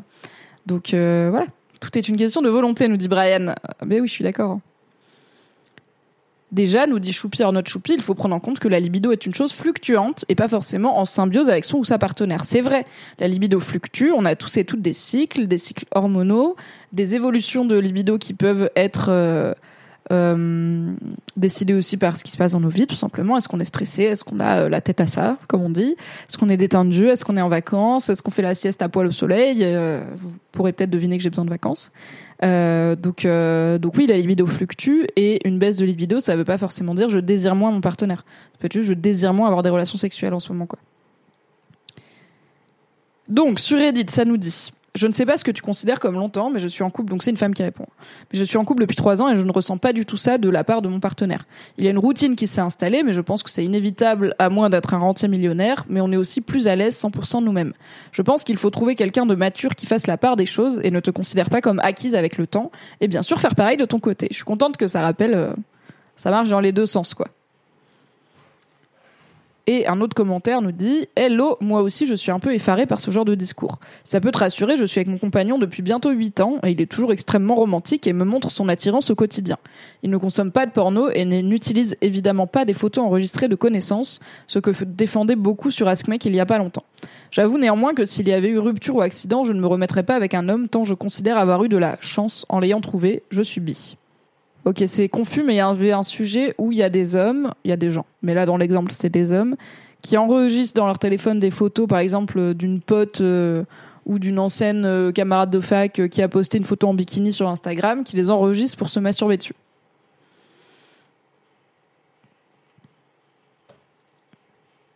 Est-ce que c'est mal? Est-ce que c'est mal parce que dans ma tête, je me dis, si tu fantasmes, tu te crées un fantasme sur ton euh, collègue de bureau et que tu te touches en pensant à ton collègue de bureau, bah c'est dans, ta tête, t'as le droit, tu fais rien de mal. Mais c'est plus chelou quand il y a une photo. Dans je suis d'accord, dans le chat ça dit c'est glauque, c'est sale, c'est chelou quand même, et je suis là ouais. C'est plus chelou de le faire devant une photo, je trouve. Et en même temps, pourquoi c'est plus chelou de regarder une photo de mon collègue de bureau en short de bain que de l'imaginer à poil? Poser question, quoi. C'est vraiment immoral, je sais pas. Elles n'ont pas consenti à se faire prendre en photo, encore moins à cet usage. Alors, on parle de photos euh, postées sur Internet, donc euh, si. On parle pas de revenge porn ou de photos volées. Et encore moins à cet usage, bah en fait, tu peux jamais euh, consentir à ce que des gens fantasment sur toi. Tu peux consentir ou pas à ce qu'ils t'envoient ces fantasmes, mais à partir du moment où la meuf le sait pas et où le gars il va pas lui dire ah oui je me suis bien branlé sur ta photo en bikini hier, ce qui est bizarre, ne faites pas ça. I don't know. Ouais, ok. Cadlo dit la meuf a pas accepté que sa photo soit enregistrée sur le téléphone. À la limite, ok, c'est le seul truc où je peux dire oui. Là, on peut avoir un problème euh, éthique, mais est-ce que personne dans le chat n'a jamais screené une random photo de quelqu'un pour la montrer en mode ah bah tiens j'ai eu un date hier avec un mec, je screen sa photo, j'envoie une pote, tu vois. Genre en vrai, on l'a tous et toutes fait. Donc là, comme c'est en support masturbatoire, ça nous dérange. Si c'est une personne qui est plus dans ta vie, pourquoi pas, I guess, mais je serais, très, mal à l'aise si mes potes faisaient ça sur des photos à moi. Mais je serais plus mal à l'aise si un pote me dit je me suis masturbé sur une photo de toi que si un pote me dit j'ai, je me suis fait un rêve érotique avec toi et je me suis masturbé. Alors je serais, je pense, je serais pas hyper à l'aise dans les deux cas, je serais là, garde-le pour toi, éventuellement. ça ne m'intéresse pas. mais mais je pense que je trouverais ça plus chelou de l'imaginer en visuel à regarder une photo que de l'imaginer mais en même temps il peut m'imaginer faire des dingueries tu vois donc donc c'est en vrai c'est de base ça choque. Enfin ça choque je pense ça ça dérange tu vois en premier lieu. Ça a dérangé aussi dans le chat. Et en même temps je suis là non, je parle pas d'un rêve érotique en mode un vrai rêve où on dort. Je parle d'un fantasme érotique comme on peut se raconter quand on se masturbe bah, sans support, où euh, on s'invente une situation euh, érotique euh, dans la tête qui nous excite. Quoi. On se représente des actes et tout. C'est peut-être pas tout le monde qui fait ça, mais moi oui, et pas mal de monde, je pense. Donc, donc je parle pas d'un rêve qu'on contrôle pas. Je parle de ah tiens cette personne m'excite, je vais m'imaginer avoir un rapport sexuel avec elle pendant que je me masturbe. En quoi c'est pire que de se masturber sur la photo de la personne? Je ne sais, enfin pire ou moins pire. Je ne sais pas, c'est bizarre. Hein. Si la personne le dit jamais, bon bah il fait de mal à personne entre guillemets. Bah ouais, je suis d'accord. Bah, on peut dire que le problème c'est l'action d'enregistrer la photo, mais du coup, si juste après la personne la supprime, est-ce que c'est ok? Ou si elle l'enregistre pas, elle ouvre juste la page Instagram de la meuf et elle monte la photo. Tu vois, pas de screen. En vrai, on s'en fout du coup. Cadelot, vu que c'est ça qui Jamais de touchette sur une personne que je suis susceptible de rencontrer. C'est bizarre comme règle. Mais parce que moi, je me touche pas sur des gens en vrai. Je me touche pas sur des gens qui existent. Je vais pas me toucher sur Tom Hardy. Bref, les gens n'ont pas de tête dans mes fantasmes. Je n'ai fantasmé que sur des personnes célèbres et mes amoureux, alors je me rends pas compte si c'est ok ou pas. Quid de Ça, je sais que c'est un sujet. Est-ce qu'à la fin d'une relation, tu supprimes les nudes et tout? Moi, j'aurais tendance à dire oui, euh, supprime les contenus. Mais euh, quid de euh, se masturber en repensant à son ex, quoi? Why not Si c'était bien, si vous avez une bonne partie de jambes en l'air et que tu dis ah bah là l'énergie sexuelle de cette personne, c'est ça qui m'excite là tout de suite, bah let's go. Je dirais juste supprimer les données, euh, les photos et tout pour des questions de risque quoi. Pour la personne, c'est mieux. Et pour le coup, elle a pas euh, consenti. Mais euh, est-ce qu'on supprime les sextos? Est-ce qu'on supprime la conve entière? Tu vois, c'est est-ce que c'est pire de garder une photo de la paire de fesses de ta meuf euh, où on voit pas sa tête ou de garder euh, les longs messages où elle te raconte euh, ce qu'il y a au plus profond de son cœur Qu'est-ce qui est le plus intime finalement? Je supprime les nudes juste après qu'on me les envoie pour la confiance. ok, good. Je suis pas, moi je suis pas contre les garder tant que la relation elle dure, tu vois. là je suis plutôt en mode une fois que c'est rompu, rompu. Ouais, mais tu vois, Starkey, tu dis, on sait très bien qu'à partir du moment où on poste des photos sur des réseaux, il y a forcément des dégénérés qui feront des dingueries. On parle pas de dégénérés qui font des dingueries. Déjà, je sais pas exactement ce que ça veut dire, euh, mais on parle juste de gens qui se masturbent sur des gens qui les qui en pensant à des gens qui les excitent. C'est un peu le principe de la masturbation pour plein de gens, quoi. Donc, euh, je sais pas si c'est des dégénérés qui font des dingueries ou juste des gens qui sont excités par des personnes qui connaissent, qui moi m'arrive peu. En fait, je me suis jamais euh, fantasmer euh, coucher avec quelqu'un euh, de la vraie vie quoi. Donc euh, donc j'ai pas ce problème mais mais je me pose la mais par contre j'ai déjà relu des sextos des échanges de sextos que j'avais eu avec des ex des années après en mode c'était bien chauffé je vais chercher ce petit mot clé God bless le cloud qui se souvient de tout et puis let's go quoi. Voilà mais je pensais pas à mon ex à ce moment-là. C'était juste je relisais le truc qui m'avait excité.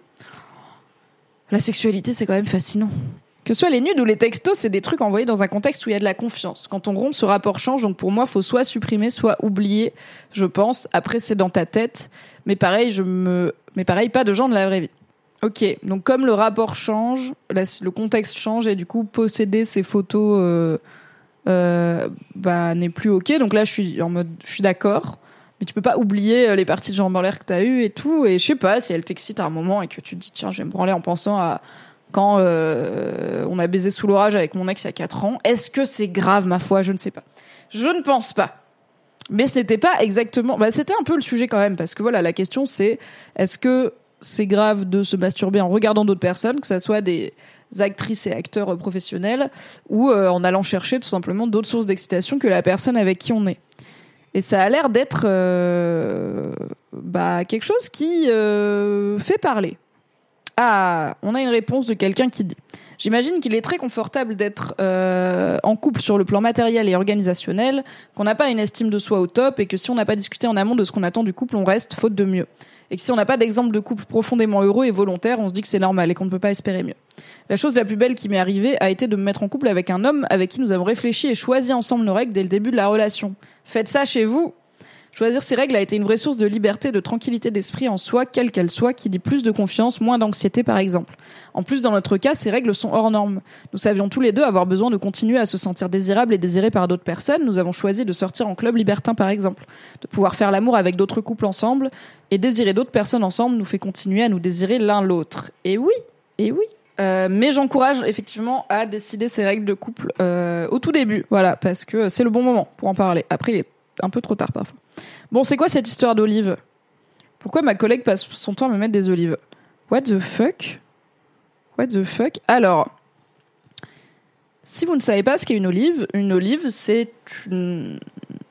agression sexuelle, en tout cas c'est un touché à caractère sexuel, puisqu'il s'agit de euh, pénétrer à travers les vêtements analement une personne euh, avec son doigt. Donc ça demande une pression assez. Euh, on parle beaucoup parlé de de parties génitales hein, aujourd'hui et de tout ça. Euh, donc ça consiste à enfoncer son doigt dans le cul d'une personne à travers ses vêtements. Voilà, il y a des gens qui trouvent ça drôle. Je suis là, what the fuck? J'ai appris que ça existait il y a quelques années. j'avais fait un, j'avais fait, on avait fait un article sur Mademoiselle. Oui, mais forcément on a des recettes à l'olive là. Ah non, j'avais fait un truc sur le chabit et où ça parlait du jeu de l'olive. Donc le chabit, euh, c'est euh, taper sur les parties génitales d'un mec euh, pour le fun. Et l'olive, c'est mettre un doigt dans le cul de généralement un mec. Hein, J'ai pas l'impression que ça se fait beaucoup à des femmes. Peut-être parce qu'on a compris que c'est pas bien de pénétrer analement les gens sans leur consentement. et il y a des hommes qui le font, mais il y a aussi des femmes qui le font. Et donc là, on a un mec qui demande pourquoi ma collègue passe son temps à me mettre des olives? Bonjour à toutes, désolé pour le titre un peu what the fuck. Depuis quelque temps, j'ai une collègue, également très bonne amie, qui passe son temps à me toucher le cul ou carrément me mettre des olives au taf. Il lui arrive de toucher les fesses d'autres collègues en blaguant, mais une fois dans la semaine quoi. Moi, ça arrive une dizaine de fois par jour. Un jour, j'ai blagué en lui disant que j'aimais ça. Je lui ai également confié que ma chérie aimait jouer avec mes fesses. L'autre jour, à table, elle mangeait une figue, me regarde, me dit c'est ton cul et croque dans la figue en me fixant. Il y a un temps et un lieu pour tout. Le travail n'est pas ni le temps ni le lieu pour ça. Ma copine me dit que c'est sûrement parce qu'elle se sent en confiance avec moi qu'elle sait que je ne tenterai jamais rien avec. Qu'en pensez-vous? Sans me faire pour autant des idées, je m'interroge pas mal. Nani? Nani, Nani. What the fuck? Chantal de la Compta, énergie. Steph DRH finalement. C'était les filles qui faisaient l'olive en classe de terminale. Elle le faisait à des mecs ou à des meufs? On dit, y a un truc comme ça au Japon aussi. Dans les guignols de l'info, il y avait tout un arc chabit. Et avec le recul, je suis choquée. Ils traitent ça comme un gag. C'est toujours traité comme un gag par beaucoup de gens. Alors, moi, je n'ai jamais compris. Hein. J'ai vraiment découvert ça il y a quelques années. J'étais en mode, what the fuck? C'est quoi comme travail? Ça peut être euh, un taf de bureau en vrai. Hein. J'avais euh, parlé avec une lectrice de Mademoiselle euh, qui, dans le cadre de son travail, faisait aussi des formations euh, contre des formations de sensibilisation au harcèlement sexuel au travail et à comment avoir un environnement de travail safe pour tous et toutes, et qui devait expliquer, qui devait expliquer à des grands darons de 52 ans que avoir un fond d'écran qui est une image full porno, ce n'est pas correct dans un dans un open space. C'était vraiment lunaire, mais c'est ainsi. Donc ça peut être un peu n'importe quel travail dix fois par jour, on met un doigt dans le cul pour rire au boulot. C'est exactement ce qui se passe. Euh, donc c'est grave et euh, ce n'est pas parce que c'est un mec et une fille qui le fait que c'est moins grave, bien évidemment. Et je pense que Askmeuf sera d'accord avec nous. Hein. Alors, top commentaire. Perso, je trouve juste ça bizarre. Attendez, pourquoi vous le voyez pas? Voilà. Alors j'avoue que perso, je trouve juste ça bizarre. C'est peut-être que moi, mais toucher le cul de quelqu'un sans son accord, encore plus une olive, c'est une agression. Si tu te sens pas mal à ce sujet, tant mieux, mais je trouve ça très inapproprié de sa part, encore plus dans un cadre professionnel. Tout à fait. Salut Yasmadoka. Birdseye qui dit j'ai blagué en lui disant que j'aimais ça, ça sent le mécanisme de défense. Alors ça peut être ça. Parfois on, réagit à une agression euh, par l'humour et en essayant de se mettre euh, dans le, bon côté de, de, la personne qui nous agresse. Euh, ça peut être un truc de sidération aussi. Ou ça peut être en effet, en fait, ce coup-là, c'était juste une blague en mode oh, j'aime bien que tu me touches les fesses, euh, voilà, mais euh, il a pas signé pour euh, dix fois par jour, quoi. Parce qu'en plus, apparemment, elle le fait beaucoup moins aux autres. Et d'ailleurs, un autre commentaire dit mais c'est hyper intrusif comme comportement. Elle te touche les fesses une dizaine de fois par jour. Ça rentre dans le cadre du harcèlement sexuel au travail. Comment tu ressens la chose? Et le gars répond J'aurais dû préciser, désolé, j'en rigole avec elle, bien sûr. Si j'avais exprimé le moindre mécontentement, elle aurait arrêté immédiatement. Je blague en disant que je vais faire pareil, ce que je n'ai jamais fait et ne ferai jamais, bien sûr. Elle a un caractère extrêmement joueur, elle passe sa journée à se cacher pour me faire peur, etc. Je suis épuisée par cette personne déjà. Je peux comprendre qu'on peut considérer ça comme une agression sexuelle, mais pour ma part, dans ce cas précis, je ne vois pas cela comme ça. D'accord, tant mieux que tu le vives comme une forme de complicité et pas comme une agression, mais du coup, c'est quoi la question que tu nous poses? J'ai pas bien compris. Et la personne dit, je me demande pourquoi elle fait ça. Ma femme me dit qu'elle fait ça avec moi parce qu'elle sait qu'elle peut faire ça avec moi et pas avec tous les autres gros chiens du boulot. Je me demande si vous étiez d'accord avec ma femme. Quelqu'un dit Je suis gay et je suis plutôt de la vie de ta femme. Beaucoup de femmes se mettent à flirter avec moi pour rire de manière plus ou moins directe et subtile. Ça ne va pas jusqu'au main au cul parce que je suis pas du tout tactile, mais on m'a dit de ces trucs après avoir appris que j'étais gay. Je suppose que le fait d'être sûr que je ne vais pas prendre ça au sérieux et devenir un gros lourd leur permet de faire des blagues qu'elles ne feraient pas à un hétéro de peur que ça tourne mal. Donc si ton collègue a confiance en toi et sait que tu prendras ça en te marrant, ça explique sûrement. Je pense qu'on est quand même dans une saucisse genrée là. Hein. Je pense que je n'encouragerais pas les femmes hétéros à flirter euh, de façon intense avec les hommes gays juste parce qu'il n'y a pas de risque. Tout comme euh, j'encouragerais pas les hommes hétéros à flirter de façon intense avec les femmes lesbiennes parce qu'il n'y a pas de risque. Vous voyez, dans ce sens-là, ça marche pas. Et alors ça marche pas parce qu'on vit dans le patriarcat, donc je sais que l'argument de si on inverse les genres, c'est bizarre. Mais je suis là, peut-être genre laisser les gens tranquilles quoi. Enfin, what, what? What? Donc après voilà, la personne dit euh, qu'il prend ça comme de la complicité et en vrai, alors je sais que dans le chat je vous vois hein, dire mais il y a pénétration donc c'est un viol machin. Oui, techniquement c'est à minima une agression sexuelle légalement, mais imaginez par exemple les gens qui, ok, des fois j'aime bien me prendre des baffes au. Vous le savez, c'est pas une nouvelle, tombez pas de votre chaise. Dans un autre contexte, et si je ne consentais pas à ces baffes, ce serait une agression. Et une agression à caractère sexuel en plus. Comme je consens, voire que je demande, c'est pas une agression et je le vis pas comme tel. Et en fait, vous pouvez me sortir tous les trucs factuels qui disent, bah, je suis désolé, mais il y a eu contact entre une main projetée à telle vélocité et ton visage, c'est donc une violence physique, c'est donc une agression. Je te dirais, oui, mais pas là parce que j'étais d'accord. Et je pense qu'on est un peu pareil, genre, le gars est d'accord. Donc c'est pas un kink, c'est pas sexuel, mais il est là, je suis d'accord, je ne vis pas comme une agression et j'ai consenti à à se toucher, tout comme il y a des gens qui s'insultent, qui s'insultent entre potes, qui sont là, ah, grosse connasse et tout. Euh, moi, non merci, ne me faites pas ça, mais ils le vivent pas du tout comme une insulte, du coup.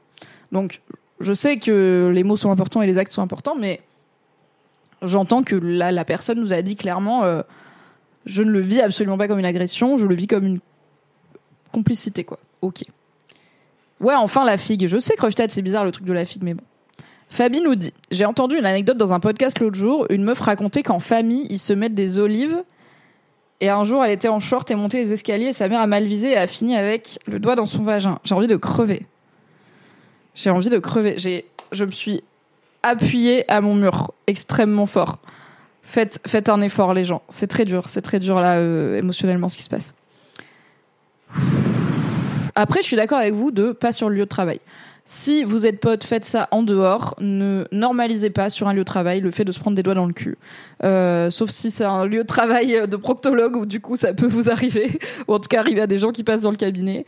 Euh, je suis d'accord avec ça parce que qu'est-ce qui fait que les gens ils vont les nouveaux euh... oh merci beaucoup Picodon pour le resub merci que les nouveaux arrivants, ils vont comprendre que tu as le droit de dire non et que c'est pas normal euh, et que tu as le droit de pas aimer ça si euh, c'est traité comme normal et que la meuf dix fois par jour euh, elle fout un doigt dans le cul du mec, au point où quand même ça l'interroge assez pour faire un post Reddit. Donc euh, oui, ça le fait rire et oui, il vit pas ça comme une agression, mais ça arrive quand même tellement souvent que ça l'interroge.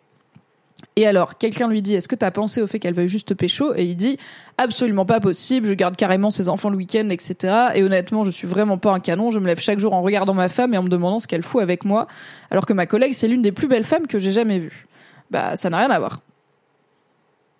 Il dit d'un point de vue physique, je suis pas ouf, mais j'essaye de me soigner. J'ai une chance extraordinaire d'avoir une chérie dans ma vie. Bon, il y a pas l'air d'avoir de flirt entre eux. Et en fait, j'entends, enfin, l'olive, c'est pas un truc très euh, sensuel, quoi. Une euh, femme qui drague un homme, elle va pas forcément se dire tiens, je vais lui mettre un bon petit doigt dans le cul, ça va lui faire plaisir. Euh, ça peut être effectivement un humour un peu beauf, hein, on va pas se mentir, comme le chabit, etc. ou le chachat. Il y a des meufs qui font ça. Hein. Il y a des meufs qui se touchent la entre meufs. Je suis là. Sans moi, c'est le moment où je prends la navette et je quitte la station spatiale internationale. Mais euh, mais il y en a et en fait si tout le monde est OK, OK. Mais du coup au travail, non. Voilà, mon verdict serait à la limite si vous voulez, mais wesh, euh, peut-être vous mettez pas des doigts dans le cul dans la photocopieuse quoi, il y a d'autres gens ici merde. Ou, alors ils travaillent vraiment que tous tous les deux mais ça a pas l'air d'être le cas. Bien merci pour ce thread Olive euh, qui nous a ravis. On va arrêter de silencier les hommes là. On a fait deux Ask Meuf d'affilée. On va aller voir. Ah. Pourquoi les dick pics? Est-ce qu'on n'a pas déjà eu cette conversation euh, Twitch? Est-ce qu'on n'a pas déjà eu ce débat de pourquoi les hommes envoient des dick pics? À chaque fois, il y a que des mecs qui répondent pour dire moi, je ne fais jamais ça, donc je ne sais pas pourquoi les hommes envoient des dick pics. Impossible de savoir, je ne fais jamais ça en fait. Je suis la goutte, du coup, c'est pas vraiment une réponse à la question. I don't know. Ou le classico, les hommes envoient des dick pics parce qu'ils espèrent recevoir des chats en échange. Et je suis là, hmm, il y a un moment où on leur a quand même pas mal dit qu'une dick pic non sollicitée c'est non. Donc pourquoi ils font ça? Donc si vous voulez, on peut aller lire le thread, mais à mon avis, ça va être ça les réponses. Ça va être, je sais pas, moi je fais jamais ça en fait. Et euh, on pourra aller lire un article de Mademoiselle où des hommes en parlaient avec un peu plus euh, peut-être d'honnêteté quoi. Attendez, mais il y a pénétration avec l'olive parce que moi avec mes meilleurs potes, s'il y en avait une de fête, je le regarde bizarre quand même. Orbat, bah en gros, si j'ai bien compris l'olive, hein, parce que je suis pas dans ce. Salut Chino. Je suis pas dans ce lore, mais oui, il y a en tout cas un truc de, de, de d'enfoncer à travers les vêtements. Donc il y a peut-être pas pénétration directe du doigt, hein. sauf si tu craques les vêtements parce que tu as le doigt de Wolverine. Mais euh, mais oui, c'est pas une caresse sur les fesses ou une tape sur les fesses. Il y a une idée de t'enfonces ton doigt au niveau de l'anus quoi. Bon, on tente les dick.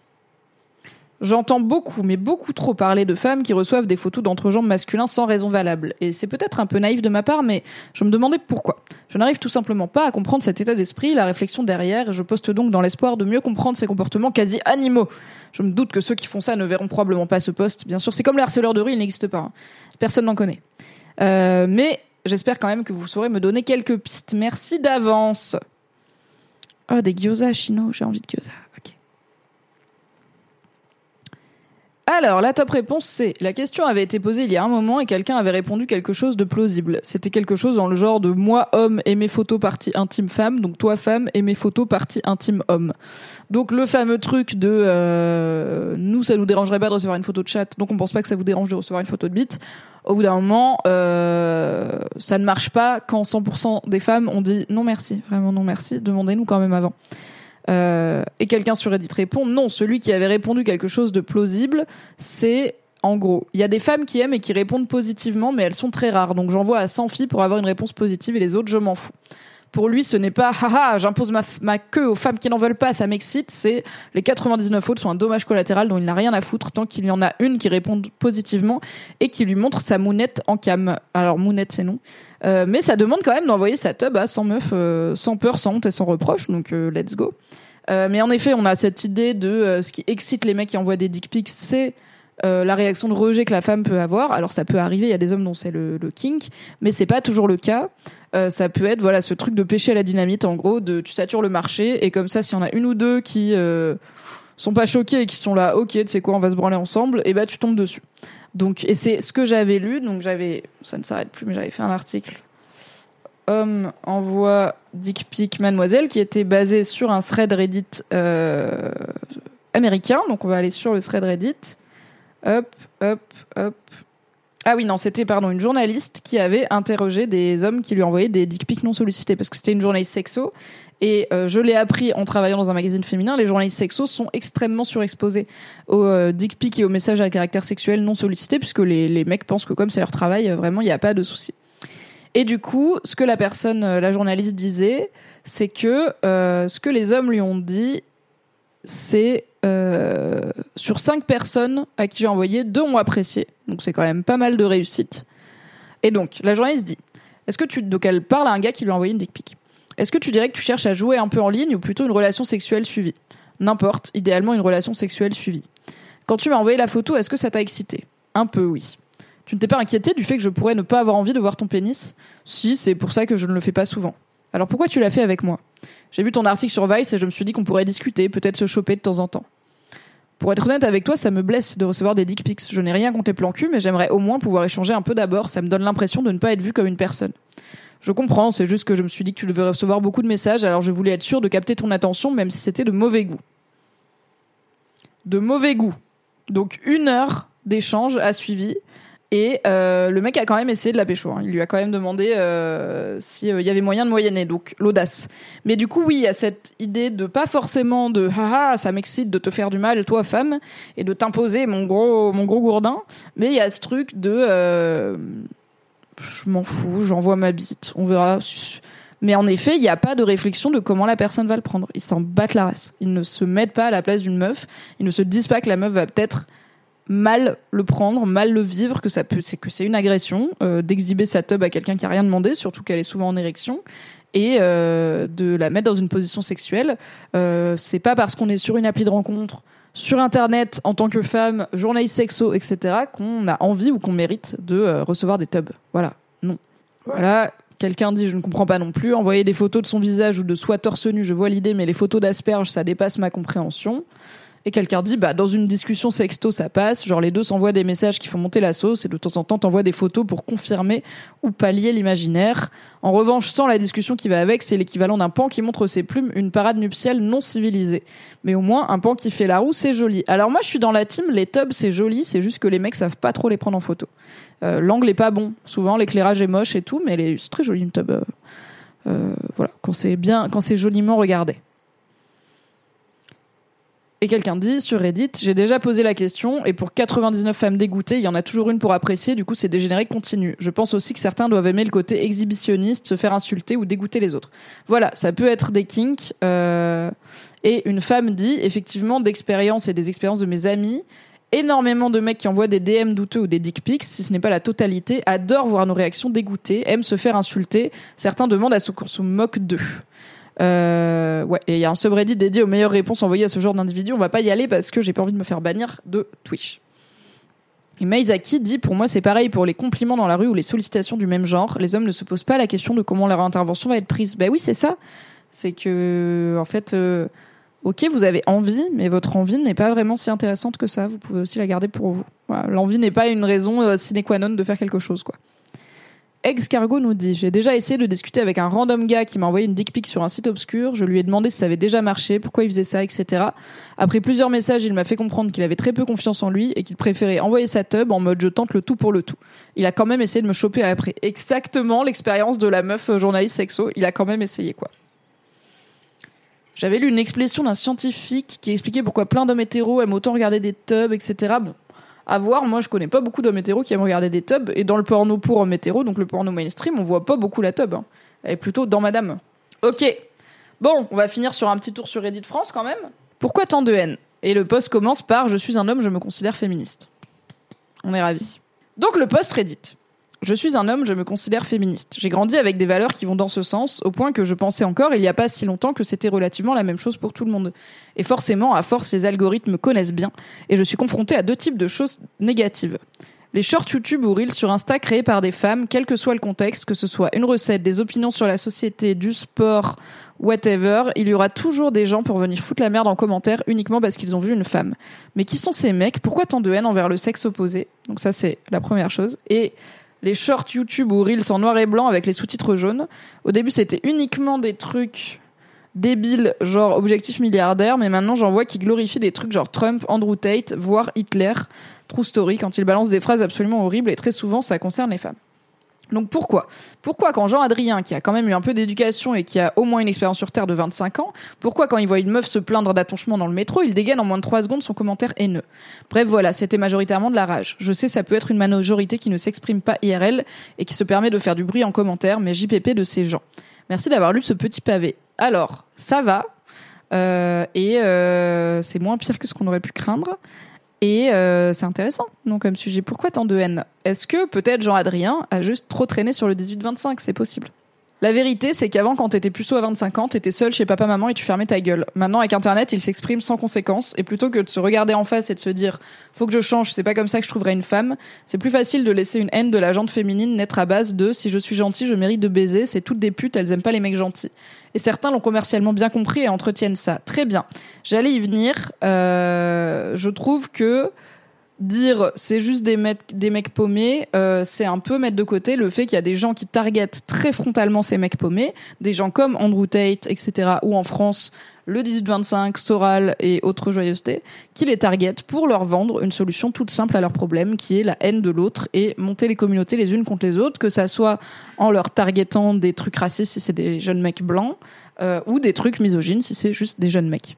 Et euh, cette idée que en fait, c'est plus simple de résumer le monde entier à un problème d'opposition homme-femme que de comprendre la complexité du monde. Et euh, tout comme il y a des gens de tout type et de tout genre qui vont parfois essayer de trouver une solution simple à un problème compliqué, parfois la solution simple, c'est la misogynie. Mais elle ne vient pas de nulle part, elle n'est pas innée, elle est entretenue, elle est créée, elle est alimentée, et on a tous et toutes une responsabilité dans la fin du patriarcat. Et euh, ça passe aussi par comment on agit en ligne, qu'est-ce qu'on met en avant, comment on réagit à des choses, euh, comment on s'exprime euh, en ligne comme dans la vie bien sûr physique, mais en ligne on a une portée beaucoup plus grande quoi. Cadlo demande dans le chat Est-ce que pour les mecs du chat, l'algo YouTube a tendance à vous montrer des contenus masculins? Mon copain et certains de mes potes ont ce genre de contenu qui pop de temps en temps. Ils les signalent à chaque fois, mais c'est relou pour eux de devoir faire le ménage. Ah bah la pipeline de tu regardes une vidéo sur un flingue parce que t'as un peu joué à Call of et, tu voulais en savoir plus. Tout euh, YouTube te recommande Andrew Tate. Elle est courte. Elle est courte, courte, courte. Il y a beaucoup de témoignages qui vont en sens. Donc oui, il y a ça aussi quoi. Birdseye nous dit Antoine Goya s'était foutu de la gueule des droitards en disant que c'était les meilleurs servants du capitalisme. N'importe quelle formation misogyne à 600 balles, ils se jettent dessus. Ouais, après, si on part comme ça, les gauchos, ils achètent des formations aux pierres et aux énergies. Donc bon. Sorry, hein. Ah, Crushtats dit Je regarde beaucoup de stand-up et ce con de YouTube va me proposer du dieu donné. Malaise. Sur YouTube Shorts, j'en ai, plus. J'ai plus de shorts qui m'expliquent comment avoir des femmes, des Lamborghini. Les deux besoins primaires d'un homme, les femmes et les Lamborghini, ainsi que la viande rouge. Bonjour Drazek. Sinon ça va, YouTube a bien compris que j'étais un islamo-wokiste. Ouf Ouf ah, et alors sur Reddit, quelqu'un dit surtout avant ils s'entretenaient pas entre eux. Maintenant tu peux être un connard haineux et avoir l'approbation d'autres connards haineux en sortant des trucs encore plus trash chaque jour que la veille ou en continuant d'agir comme un connard. C'est vrai qu'avant t'avais peut-être deux cons dans ton bled qui étaient cons comme toi et vous étiez les trois cons. Là tu peux trouver 100 cons qui sont répartis à travers la France et du coup tu te dis bah on a raison, on est plein. Sauf que c'est juste des cons qui traînent ensemble mais avant ils auraient pas traîné ensemble parce qu'ils seraient pas connus quoi. Voilà, le top commentaire, c'est maintenant les mecs paumés, on les entend. Avant, euh, ils étaient euh, planqués chez Daron, quoi. Alors effectivement, euh, je ne suis pas pour utiliser puceau comme une insulte. C'est la personne sur Reddit qui l'a fait. Je l'ai pas forcément précisé, mais je le fais parce que je vois un commentaire qui le note. Un autre commentaire d'une potentiellement une femme, puisque Mimi Cracra, c'est son hâte, nous dit je suis d'accord avec ce qu'il a été dit, mais je pense qu'il faut rajouter une dimension, la situation de la société. La société va mal et beaucoup perçoivent l'avenir comme sombre. Réchauffement climatique, concentration des richesses, etc. Dans ce climat, on observe de plus en plus de personnes se raccrocher au traditionnel en l'idéalisant un maximum. On va ressurgir des avant, la femme ne travaillait pas, il y avait du travail pour tout le monde et les enfants étaient mieux éduqués. Sans oublier le fait que l'extrême droite résonne dans tous les discours et médias. Mon ressenti est que je comprends énormément la phrase de Simone de Beauvoir N'oubliez jamais qu'il suffira d'une crise politique, économique ou religieuse pour que les droits des femmes soient remis en question. Ces droits ne sont jamais acquis, vous devrez rester vigilante votre vie durant. Ceci dit, c'est valable pour toutes les minorités en ce moment, il faut bien trouver un coupable quelque part. Yes, on en revient à c'est une solution simple un problème compliqué, le monde est complexe. Euh, et il fait peur et se trouver un ennemi euh, simple et une solution simple qui est faut revenir au patriarcat des années 50, c'est moins dur de réfléchir à l'état du monde. Mais il est intéressant ce poste. Euh, écoutez, on était en mode oulala, le poste il commence par je suis un homme féministe et tout. Eh bien, ça a l'air d'être un homme féministe et euh, c'est des opinions intéressantes. Donc, it's good. Ok, merci d'avoir été là. Des gros bisous. Et euh, oh, il y a Birdseye qui dit c'est à peu près le seul espace où je me sens écoutée et à l'aise pour évoquer ma sexualité. J'apprécie ça. Merci, merci à toi. Ça me touche beaucoup. On est là pour être à l'aise. Des gros bisous et restez au frais. Bye bye. Merci d'avoir écouté cet épisode. Pour soutenir le podcast, pensez à lui mettre 5 étoiles et un gentil commentaire sur votre appli préférée. Si vous voulez encore plus de Mimi dans vos oreilles, vous pouvez retrouver mes débriefs de séries sur le flux Mimi Egel débrief les séries, tout simplement. M'écouter avec la créatrice de contenu Marie Kigai chaque mardi dans le podcast BFF et me retrouver tous les dimanches en compagnie de Fabrice Florent dans notre podcast cinéma Le Film Club. Tous les liens sont dans la description. Merci à Valentin Nortier pour le générique et à Pop Music Production pour le montage. Et très belle journée. Flexibility is great. That's why there's yoga. Flexibility for your insurance coverage is great too. That's why there's United Healthcare Insurance Plans. Underwritten by Golden Rule Insurance Company, United Healthcare Insurance Plans offer flexible, budget friendly coverage for medical, vision, dental, and more. One of these plans may be right for you if you're, say, between jobs, coming off your parents' plan, turning a side hustle into a full hustle, or even missed open enrollment. Want more flexibility? Find out more about United Healthcare Insurance Plans at uh1.com.